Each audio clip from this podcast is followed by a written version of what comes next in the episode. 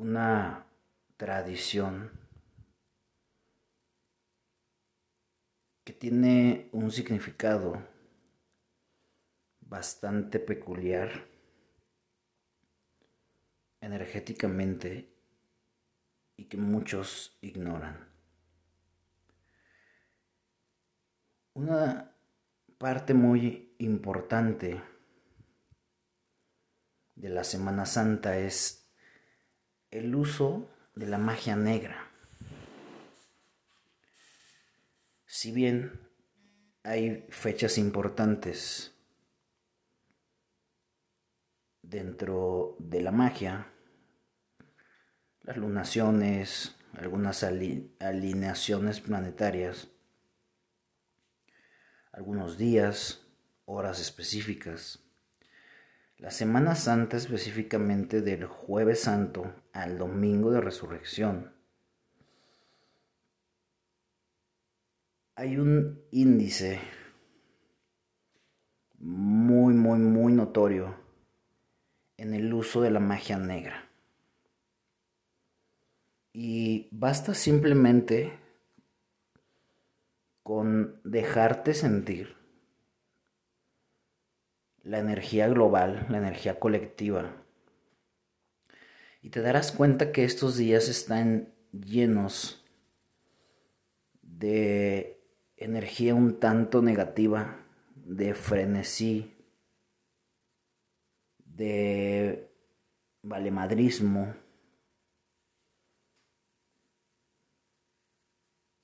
de un vamos todos a sacar nuestros demonios porque está cubierto con socialmente está bien con lo vamos a disfrazar de alcohol, lo vamos a disfrazar de fiesta, lo vamos a disfrazar de inconsciencia para poder sacar esa parte oscura que todos tenemos. Y pudiese ser algo bastante bien planeado, porque entonces el índice de maldad, el índice de accidentes, el índice de muertos, de peleas, pues simplemente aumenta. Y lo traducimos a la fiesta, lo traducimos al alcohol, a las drogas, a este frenesí social. Pero la realidad es que hay una atmósfera de maldad cubriendo estos días.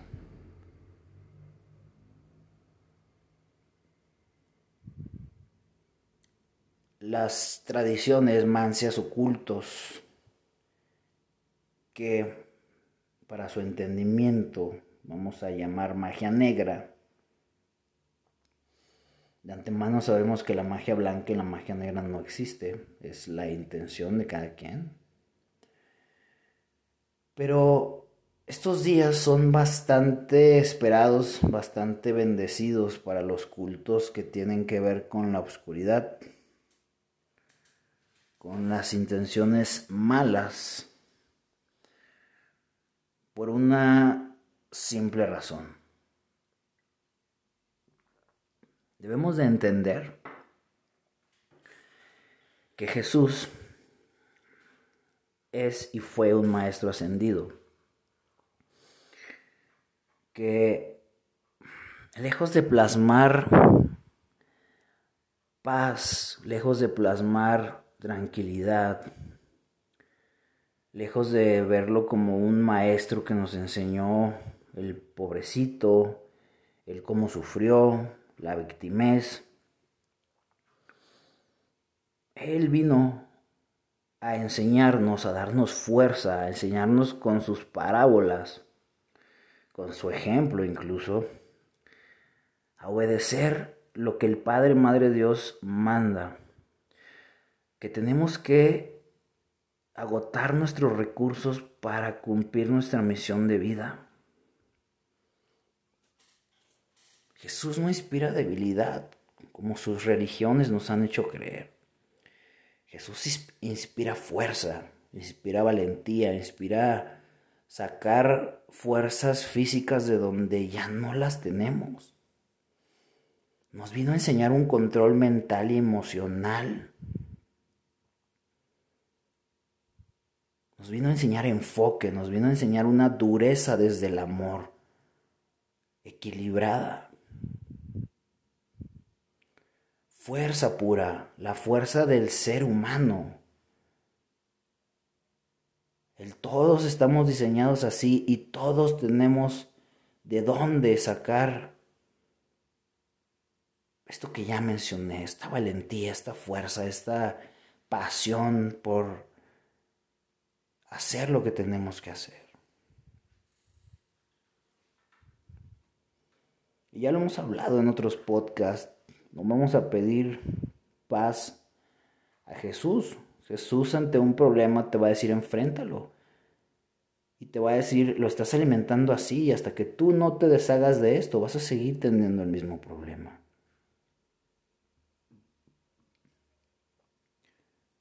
Jesús tal vez no le pidas sanación en una enfermedad, porque Él te va a decir, tú, con lo que ya eres, con lo que Dios te diseñó, levántate y anda.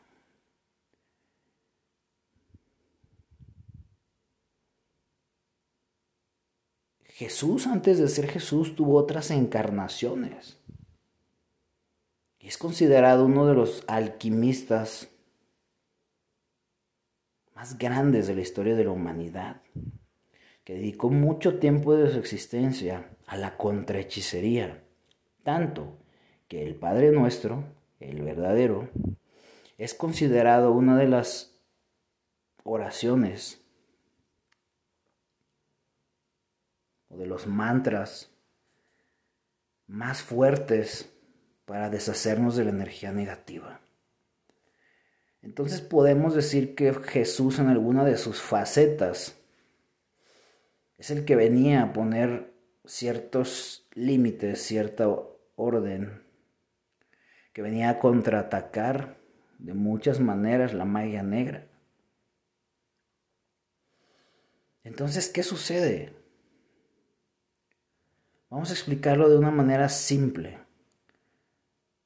Cuando Jesús muere, el jueves santo, o donde él empieza ya a desconectarse de ese cuerpo humano y, y por estos días de jueves santo al domingo de resurrección donde él cumple con algo llamado la quinta essentials, que es como el hechizo o la alquimia para la resurrección. Mientras él está en estos días trabajando en eso, Vamos a decir que no hay ley, no está esta fuerza combatiente de magia negra en el universo.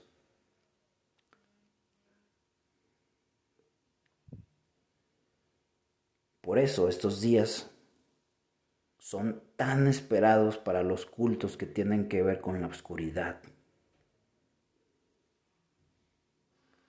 Con el uso de la magia para las malas intenciones, para la enfermedad, para la muerte, para el caos.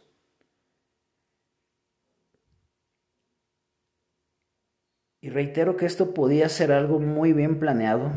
¿Por qué?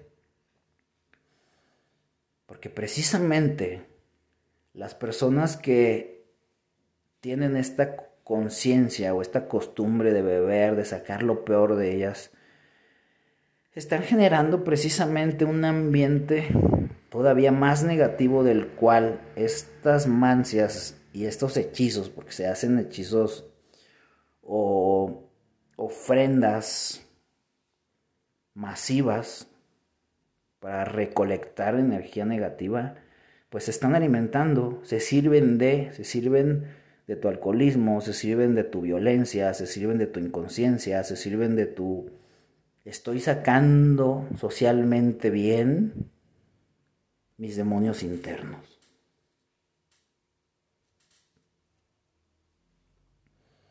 Entonces vamos sumando al caos. Y es ahí donde ellos salen con sus botecitos a rellenarlos de toda esta energía negativa para poder seguir trabajando de una manera más sencilla y más fuerte el resto del año.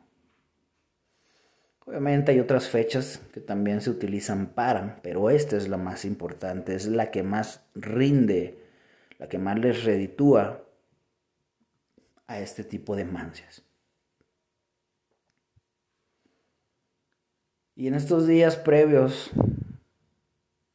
a, se me pregunta, bueno, ¿qué debemos hacer? ¿Qué debemos hacer? Pues yo te preguntaría, ¿qué has aprendido de Jesús?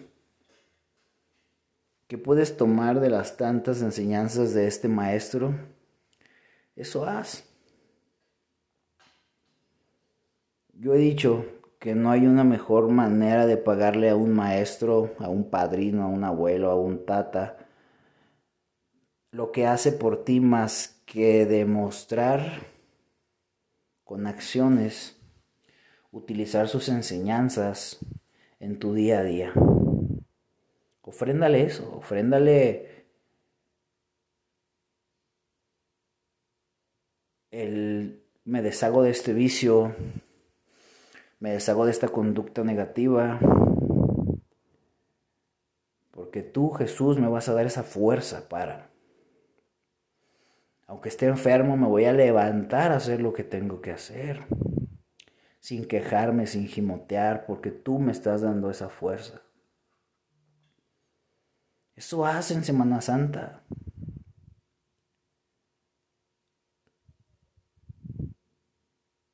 No lo veas como un día más para beber, para cagarla, que así es visto Semana Santa, ¿no?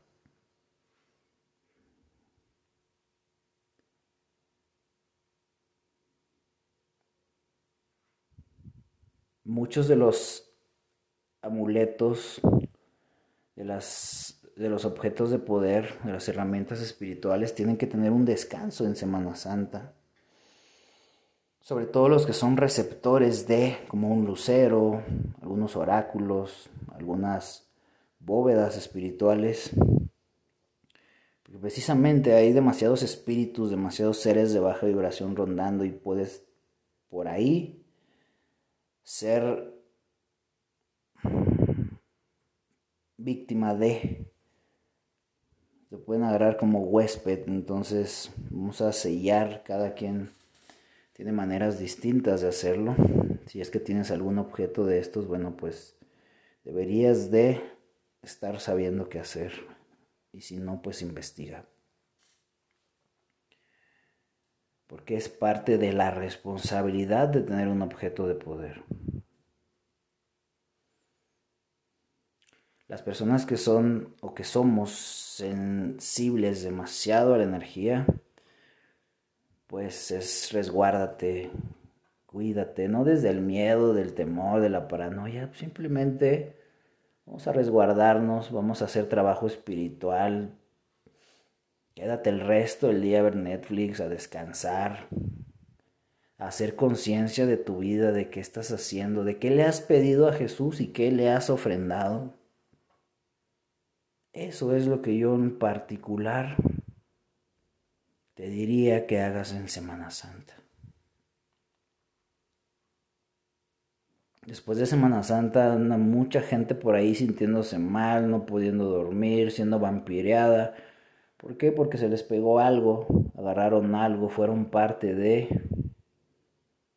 Muchas veces la gran mayoría sin su, sin su consentimiento. Y después, pues bueno, hay que buscar la manera de quitarlo. Si después de Semana Santa te empiezas a sentir cansado, te empiezas a sentir como un poquito ido, que no tienes conciencia de tu mente, eh, Mm, débil incluso, que es distinto el cansancio que la debilidad. Si te empiezas a ver ojeroso, si empiezas a querer dormir de más, y empiezas sobre todo a tener ideas poquito negativas, eh, si eres un bebedor, empiezas a beber más, si eres violento, empiezas a ser más violento, si eres huevón, empiezas a ser más huevón. Bueno, esos son síntomas de que algo pescó, pescaste en estos días. Y ahora pregúntate, ¿desde qué conciencia vas a vivir tu Semana Santa. Tampoco vamos con el hecho de dejo de comer carne, todo eso porque es cuestión, eso viene de la religión. Y si algo me es cagante dentro de las religiones que tienen que ver con Jesús, es esa parte de haz lo que quieras mientras el representante de, de esta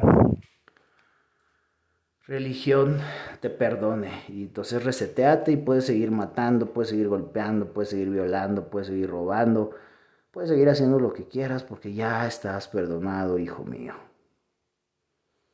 Creo que eso es peor que utilizar magia negra. Solamente analízalo y pregúntate cuántas veces lo has hecho o lo hiciste. Y desde ahí genera un cambio. Utiliza esta Semana Santa de 2022 para generar un cambio en ti. Es un portal también que puedes aprovechar. Pero eso ya queda en tu conciencia.